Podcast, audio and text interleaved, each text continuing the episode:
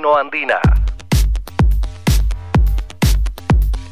Se ha presentado un proyecto de ley para garantizar el acceso gratuito a las leches de fórmula infantil. Lo vamos a charlar con el doctor Ricardo Diumenjo, que es médico pediatra, forma parte de la Sociedad Argentina de Pediatría. Además, es profe, entre otras cosas. Muchas gracias por atendernos, doctor Diumenjo. ¿Cómo le va? Buen día. Hola Erika, buen día, ¿cómo están? Bien, bien, muy bien. Bueno, proyecto lactancia materna, así se ha denominado este proyecto. Eh, sí, eh, hace poco me enteré de su presentación. La presentación del proyecto me pareció muy, muy interesante. Eh, en realidad hay como diferentes estratos para analizarlos. Yo empezaría por, por lo que hacemos un poco los pediatras, que es sostener, defender y promover la lactancia materna. Claramente es el, el mejor alimento para, para un bebé pero muchas veces, y por diferentes motivos, a veces por situaciones respecto a la salud materna, en otras oportunidades por situaciones laborales eh, o por cuestiones emocionales, pero cuando en el menor de 12 meses eh, no está la posibilidad de alimentarse con la leche materna, eh, en la Argentina es elevado el porcentaje de bebés que comienzan a alimentarse en estos primeros meses con leche entera de vaca. Hay una alternativa mucho mejor que esta, pero cuando no hay leche de mamá, que son las leches maternizadas. Son fórmulas infantiles que parten de una leche de vaca este, liofilizada o fluida y que se modifican para parecerse lo más posible a la leche de mamá. Eh, por eso este proyecto es tan importante porque en, la Argentina solamente eh, los chicos que tienen familias que pueden comprar estas fórmulas son los que se alimentan con estas leches cuando no hay leche materna. Pero muchísimos son los chicos que toman leche de vaca y que claramente, bueno, no, es lo, ideal. La leche de vaca, Erika, tiene eh, una carga proteica y una carga de sales minerales que no son adecuadas para la inmadurez que tiene el bebé, sobre todo en su fisiología renal.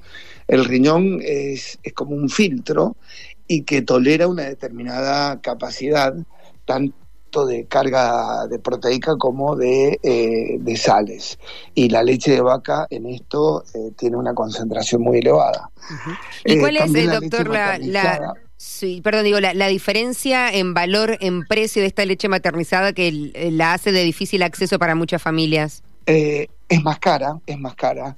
Hoy, la verdad que no te puedo decir de precio de todo lo que viene viviendo la, Argentina en los últimos tiempos. Sí. Eh, desconozco exactamente el precio, como con tantas cosas, que vas a comprar algo y, todos los días está más elevado el precio, pero la leche maternizada es una leche más cara lo cual sería una barrera en cuanto a la accesibilidad. Eh, por eso es que eh, yo como pediatra, bueno, como parte de la Sociedad Argentina de Pediatría, eh, y como todos los pediatras que, conozco, celebramos esta iniciativa, porque me parece que es un poco brindarle accesibilidad a un alimento mucho más adecuado para un bebé menor de 12 meses. este proyecto creo que es el primero en la Argentina y hay otros países eh, como Chile, que lo tenemos al lado, que hace, creo que en el 2019 Chile eh, universalizó este nivel, bueno, en todo el, país, eh, el acceso a la leche maternizada para aquellos chicos menores de 12 meses que no tienen leche materna. Sí. ¿Cuál es la, la diferencia en el crecimiento de un bebé del que no puede eh, tomar la, leche materna, la, leche de, su mamá y tiene que hacer eh, la toma, usted mencionaba, ¿no? De esta leche común o de vaca a la leche maternizada, que es la que se está pidiendo a través del proyecto. Digo, ¿cómo se puede ver a, lo largo de sus años eh, diferencias en el, en el crecimiento o en, la, o en la salud o en la evolución de estos dos niños? bueno, un bebé con, si te lo comparo con la leche de mamá y las fórmulas en general, pero pongo específicamente la de vaca, eh, crecen de manera diferente. Hay bebés con leche de vaca que son más gordos y también un poco está esa creencia, esa vieja creencia que la gordura está vinculada a salud. Hay bebés que tienen, eh, crecen de maneras diferentes. La, leche de, mamá eh, lo que hace es aumentar el tamaño de los adipocitos, eso se llama este, hipertrofia. En cambio, la leche de vaca eh, genera aumento de la cantidad de células, eso se llama hiperplasia, y potencialmente tiene más eh, chances de obesidad. Pero sobre todo, eh, te diría que no solo en el crecimiento, sino en el desarrollo, en la maduración. El desarrollo tiene que ver con cuestiones específicas. Podemos hablar del desarrollo neurológico.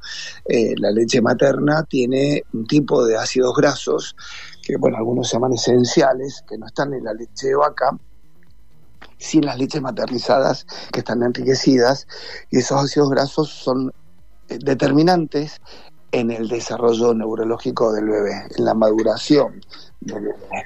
Eh, pero además la leche de vaca genera eh, injurias o daño renal por esta sobrecarga, te decía más temprano, de proteínas y de, y de sales minerales. En la Argentina, hace poco tiempo, se sancionó una ley la 27611, que es la ley, la desconocer porque hemos hablado mucho de esto, la ley de los primeros mil días. La ley de los mil días. 270, eh, la 270 días del embarazo eh, y eh, 600, 730, eh, perdón, 730 de los dos primeros años. Es en esos primeros años, en el embarazo del bebé, en su gestación y en esos primeros dos años que son determinantes para su crecimiento y sobre todo para su desarrollo. Por eso que me parece muy, muy importante pensando en eso también, eh, apoyar eh, y sostener esta ley. Eh, no conozco a, los legisladores que la han presentado, pero la verdad que este, me parece una excelente iniciativa y algo que la Sociedad Argentina de Pediatría hace mucho tiempo lo, venía promoviendo.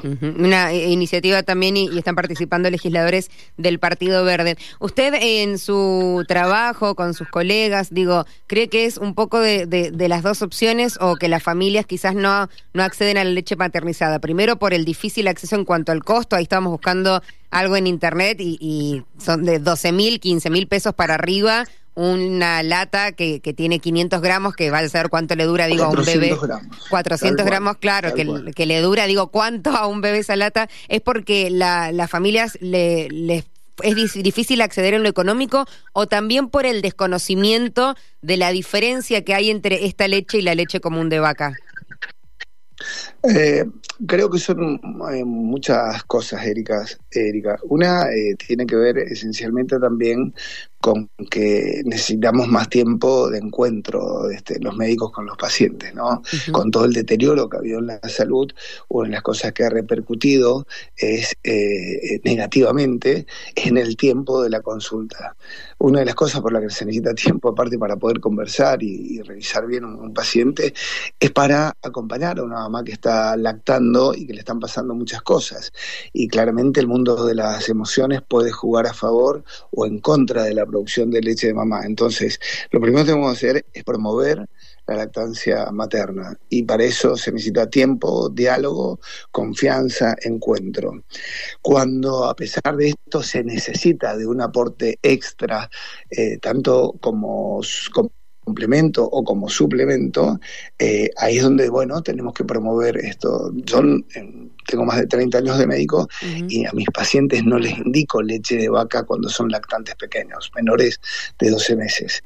Por eso creo que eh, es injusto eh, o digo, lo digo de la otra manera, es un acto de justicia que todos los chicos puedan acceder.